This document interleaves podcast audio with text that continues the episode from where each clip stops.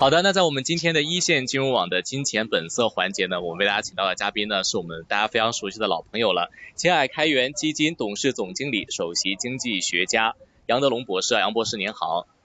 啊，你好，主持人。嗯，杨博士，我们看到呢，在这个近期整个港股的这个。波动性的话呢，还是蛮蛮明显的。但是最近这两天的话呢，其实港股的这个啊涨幅的话呢也是有的，但是呢好像也一直在一万九两万左右。我们反观 A 股这一块的话呢，其实在某些板块提振之下的话呢，A 股也有一些啊不错的一个表现。但最近来看的话呢，可能啊应该说是这个整个的最近的这一个月下来看，可能还是进入到了一个从这个三千四一直到三千二的这样的一个过程啊。您怎么看现在整个的这个 A 股现在这个市况呢？呃，当前呢，A 股市场啊处于震荡期，而市场风格呢也在逐步切换。前期呢表现比较突出的，像呃人工智能啊、数字头板块出现了一定的分化，特别是人工智能，由于前期炒作氛围较为浓重，很多呃上市公司呢披露了年报之后，大家发现没什么业绩，有的甚至还是大额亏损的，所以呃最近呢出现了比较大的调整。而中字头板块呢。由于估值较低，又受到政策利好的推动，出现了呃相对持续的一个表现，呃，那么市场的风格呢，近期已经开始有所转换，比如说景气度比较高而估值比较低的呃新能源板块，最近呢出现了呃一个比较明显的反弹，啊，那么消费白马股呢啊也出现了这个呃一定的回升啊，当然这个消费由于复苏力度啊还不够大，所以消费。板块的这个上涨的，呃，这个空间啊，这个力度不是太大，但新能源的景气度是比较高的。我们看到，呃，这个新能源的很多板块，比如说新能源汽车、锂电池、啊光伏等行业的龙头股，一季报的业绩，啊仍然是保持了百分之三十到五十以上的比较高的增长，这些呢都是有利于，呃，这个后期反弹的啊。那么从呃长期来看呢？呃，做好公司，然后呃，这个特别是业绩优良的好公司，那么追逐一些热点板块。嗯，明白哈。那另呃，另外市场的话呢，也挺担忧这个美国的一个呢是这个美国的通胀的一个情况，另外的话呢就是美国的债务的这个风险啊。这个风险的话，您会觉得对啊整个的全球的经济会否带来一些拖累的？嗯，那么从呃。全球经济增速来看的话呢，啊，呃，全球经济增速啊放缓的这个迹象比较这个明显，啊，然后特别是欧美经济啊，呃，在美联储连续加息之后，啊，呃，然后出现了这个经济增速啊，啊，明显的这个下降啊，呃，我觉得呃从呃相对而说呢，这个中国经济复苏啊趋势已经确立，啊，统计局呢，呃，也刚刚公布了四月份的经济数据。四月份消费增速达到百分之十八点四，啊，一方面是去年四月份啊消费，呃的基数较低啊，所以出现了同比的较大幅度增长。那另一方面呢，也是，呃，在这个呃新十条之后啊，那么消费呃逐步的这个复苏啊，从消费场景的复苏到消费信息呢也在逐步复苏。那这样的话，我国经济呢还是走出了一个复苏的态势啊，那这对于。呃，资本市场的反弹是有利的，啊，那么欧美经济呢，今年可能还是不容乐观，啊，特别是这个通胀呢，目前还有百分之四点九，啊，虽然美联储啊应该不会再继续暴力加息，但是呢，呃，欧美经济增速啊陷入呃这个下调，甚至陷入负增长的可能性都是存在的，啊，所以呃这个全球资本呢啊有可能会提高对于 A 股和港股的配置比例啊，减少对于这个欧美股市的配置比例，这是有利于吸引呢资金流入到 A 股和港股的。嗯嗯，明白哈。那这个美国的这个债务风险的话呢，其实会对比如说美汇的指数，然后还有这个美国的这个美联储的这个未来的这个决策的话，会不会也带来一定的一个影响呢？啊，是的。那么美联储呢，现在加息应该是投鼠忌器啊，不敢过快的加息，防止对于经济。造成更大的一个冲击，嗯，那么预计呢，美联储在这次五月份加息之后啊，后期的话呢，呃，就不再加息了啊，到明年有可能会降息啊，呃，那么一旦美联储明确了降息的一个意图之后，可能对于呃市场的信息呢会有一定的提振作用啊。那么从近期美联储的相关官员的表态来看呢，啊，他们关注的重点已经逐步的从控制通胀转向了呃这个稳定啊经济增速了。嗯，嗯好的。我们看到这个整个的港股的话呢，这个近期的这个板块的一些啊轮动的方面的话，一方面呢，在前一段时间升的不错的传统的像能源啊等等啊，其实都受到了一定的一个影响。另外的话呢，在科网还有一些相关的啊这些科网的股份、平台类的这些经济的一个表现的话呢，其实啊这个也是出现了一个波动的一个情况。在整个的板块的一些啊，整个的投资或者是一些选择方面的话啊，尤其是港股啊，其实这个啊，杨博士的话，您有一些什么样的推荐或者是什么样的建议呢？嗯，港股的话呢，今年呃呃出现了震荡调整的走势啊，年初出现了一波上攻，但是近期一直在调整。而从行业来看呢，呃，受益于中特估的中字头板块出现了一波回升，另外呢和人工智能相关的科技股呢也表现较为突出啊，那么其他板块表现相对低迷啊。那么现在呃，随着这个呃呃这个支持平台经济啊、民营经济啊进一步明确啊，互联网股票呢有可能会迎来一个反弹的机会啊，互联网股呢下一步可能会呃重拾升势，带动指数回升，而港股的一些蓝筹股啊，特别是。业绩优良的低估值的一些蓝筹有可能受到资金的关注啊，走出一个这个反弹的走势啊。那么港股呢，呃，估值处于全球主要资本市场的一个底部啊。港股呃从呃配置的角度来看呢，现在也逐步的具备了这个配置的价值啊，所以建议大家呢可以去关注呢这个啊港股啊呃呃中长期的表现啊。嗯，明白哈。好的，我们看到其实近呃近期的话呢，大家关注在这个呃内地 A 股的板块当中的话呢，也在关注这个经济衰退的一个情况啊。当然一方面的话呢，进出口的数据的话呢，可能没有预期的那么的理想啊。但是的话呢，这个中国经济的这个消费力度啊，还有一些整个的，比如说像这个房地产啊，一些相关的这个投资啊、信贷啊等等的这个表现的话呢，一直都比较放缓。啊，其实，在杨博士您看来的话，啊，这个中国经济进入到这个衰退的这个概率的话，啊，会不会比较的大呢？啊，从呃欧美现在的数据来看呢，目前来看还没有这个陷入到衰退啊，但是呃有这种担忧啊，因为呃现在美国这个企业面临的呃利息负担很重，基准利率呢也上调了十次了啊，从呃零加到了百分之五以上。又加上呢，呃，全球经济增速放缓，对于呃出口的需求下降啊，所以现在欧美啊经济陷入到负增长的可能性已然是不能排除啊。当然，呃，美联储和欧洲央行呢也会采取相应的措施来避免啊，呃，出现这个经济啊大快这个快速的这个下降啊，还是会适当的来提振经济增速。那这样的话，呃。呃，经济呢，这个陷入衰退的可能性呢就会有所减小，啊，但是出现零增长的可能性还是存在的，啊，所以在呃投资上呢，还是要注意其中的一个风险，嗯。嗯，明白哈。那另外的话呢，在整个投资的过程当中的话呢，我们也关注呢，在这个啊消费的这个板块的话，是不是比如说像这个白马股啊等等，还会有之前的这样的一个比较不错的表现吗？这个其实杨博士您怎么看呢？嗯。那么从呃白马股长期的一个表现来看呢，往往也是具有这个长期向上的一个空间啊。但是由于呃这两年啊经济整体增速较低，又加上疫情啊等因素的影响，白马股的估值呢现在也是跌的比较这个低了。嗯，估值上呢呃具备了一定的这个配置价值，所以我们如果是着眼于中长期来看啊，是可以去关注这个。呃，下一步啊啊，及呃白马股的这个复苏的机会，也就是说估值上可能会出现一个重估，从而呢呃有一个比较好的赚钱效应。嗯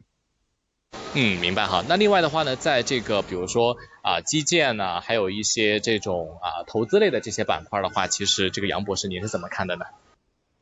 啊，那么呃从基建板块的呃走势来看呢，现在主要是受益于这个中字头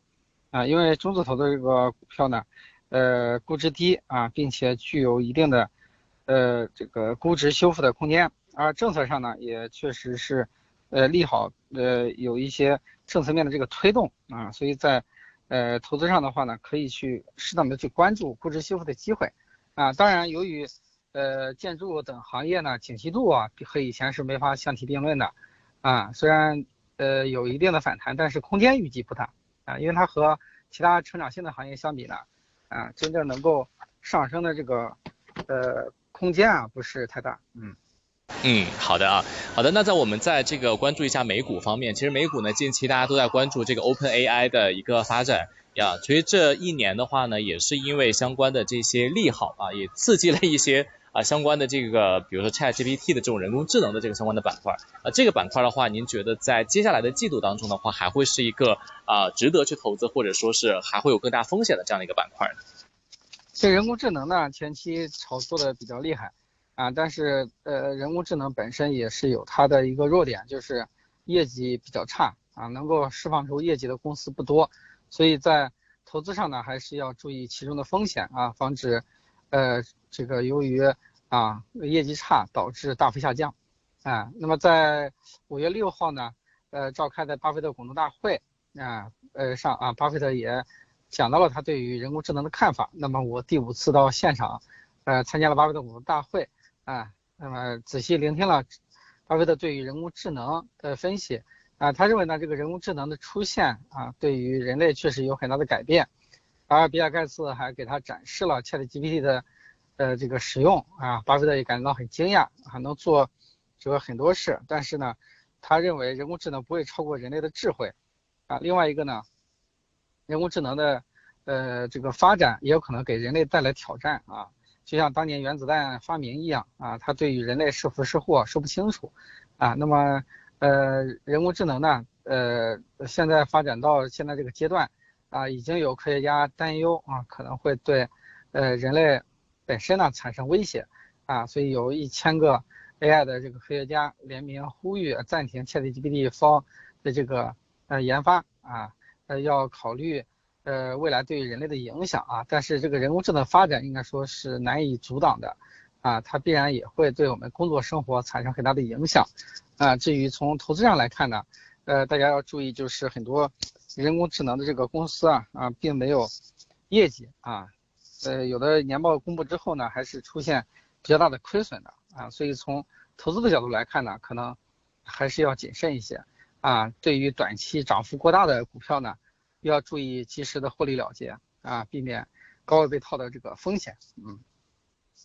嗯，好的。那另外的话呢，在这个呃这个美股方面的话呢，一些传统类的板块，包括呢，我们也关注就是近期啊这个巴菲特的一些相关的投资逻辑，比如说他也谈到了这个苹果呀，谈到了很多的一些传统的板块，也谈到了这个现金流的这个重要性嘛。就在这一块的话，其实啊这个其实我也了解，这个杨博士的话，你也是刚从美国回来哈，你有没有一些什么想要跟大家来去分享的呢？嗯啊，我这个参加巴菲特股东大会呢，呃这一次我觉得意义很重大。关键是大提升大家对于价值投资的认可度，因为在过去两年，很多优质的白马股啊都出现了比较大的下跌，让很多投资者呃开始质疑价值投资的有效性。而巴菲特呃股东大会呢再次这个强调啊，价值投资是取得长期投资胜利的法宝啊，你的成功投资来自于别人的愚蠢啊，也就是有些人呢会在呃白马股啊跌了多的时候去割肉。而不是去增持啊，所以在呃这个时点啊，召开巴菲特股东大会意义还是非常重大的，它提升了人们对于好公司的这种啊呃认可度啊，对于好公司呢一定要敢于坚持啊，不要在底部呢就卖出手中优质的筹码啊，这一点的话呢，我觉得是这次大会的一个重要的启示，嗯。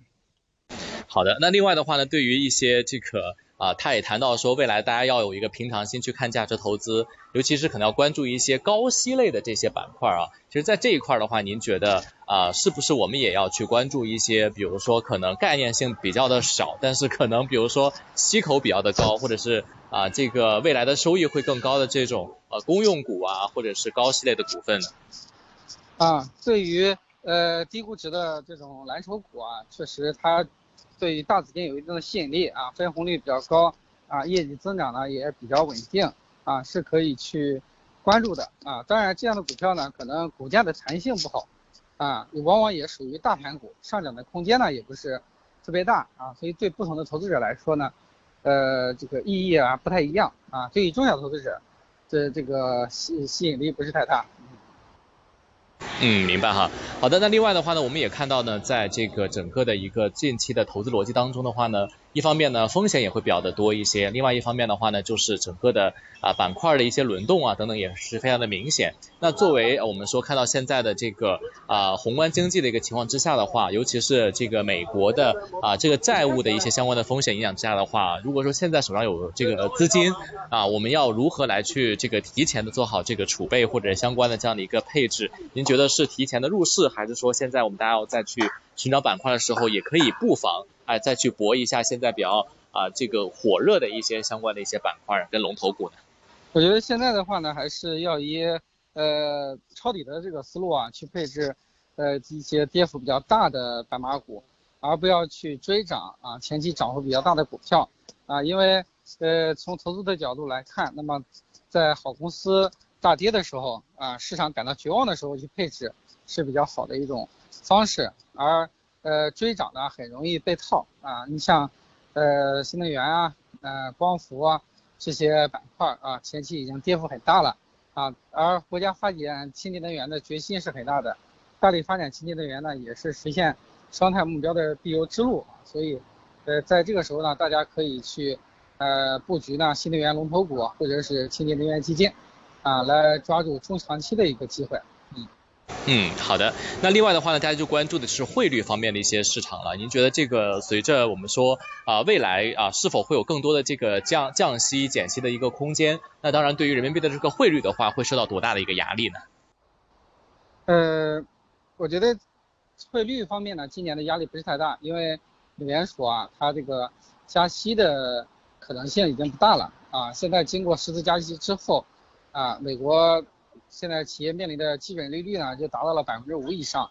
啊，那么企业的负担是很重的。如果再暴力加息，啊，很可能会造成这个利息负担过重，更多的企业出现破产，啊，更多的银行出现破产，这无疑也是这个美联储啊，这个不愿意看到的啊。所以后期美联储应该会停止加息。那么，呃，美联储一旦停止加息，对于人民币的汇率的压力就会减少。而我国央行呢，今年降息的可能性并不是太大，一个是基准利率已经是比较低了，啊，嗯，那么另一方面的话呢，可能主要是通过，呃，释放这个流动性的方式，也就是数量化的手段来推动经济复苏，而不是降息啊，所以，呃，今年呢，这个人民币啊汇率应该是会在六十代啊，破期的可能性不大，啊，人民币还是一个升值的趋势，嗯。明白哈，那另外的话呢，就大家也关注呢，就是随着这个呃这个银行，尤其是美国中小的这个银行的这个破产的这个风潮的话，这个会否会带来一个比较大的一个危机，甚至会影响一些银行类的股份呢？